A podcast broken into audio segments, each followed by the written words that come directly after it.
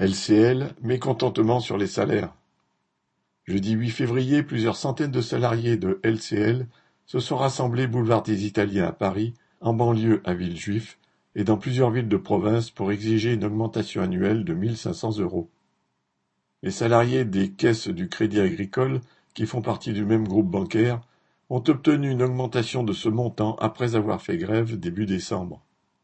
Pour 2024, la direction de LCL annonce une augmentation annuelle de 500 euros brut, mais qui ne concernerait que 28% des salariés, et une prime de partage de la valeur de 900 euros, mais dont 500 euros ont déjà été versés en décembre. Autant dire qu'ils sont dépensés depuis longtemps.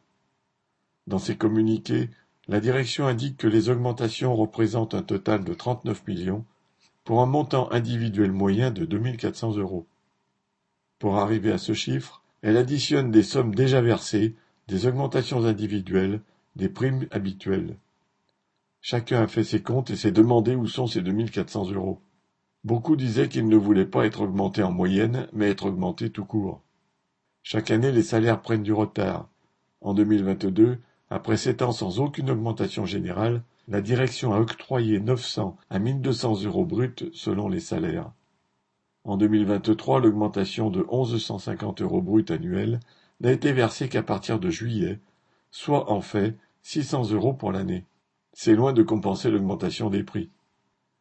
Alors qu'en province comme en Île-de-France, la voiture est souvent indispensable pour aller travailler, la direction ne rembourse que 10 euros par mois pour le carburant. Quant au pass Navigo, il augmente, mais elle refuse d'augmenter sa participation au-delà de 50%.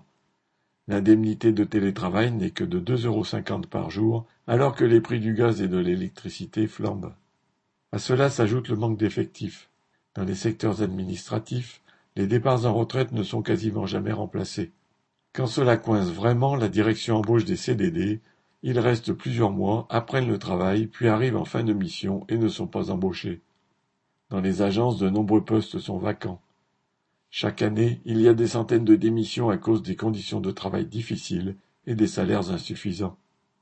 L'appel à la grève de l'intersyndicale CGT, CFDT, FO, UNSA et Solidaire a rencontré un certain écho.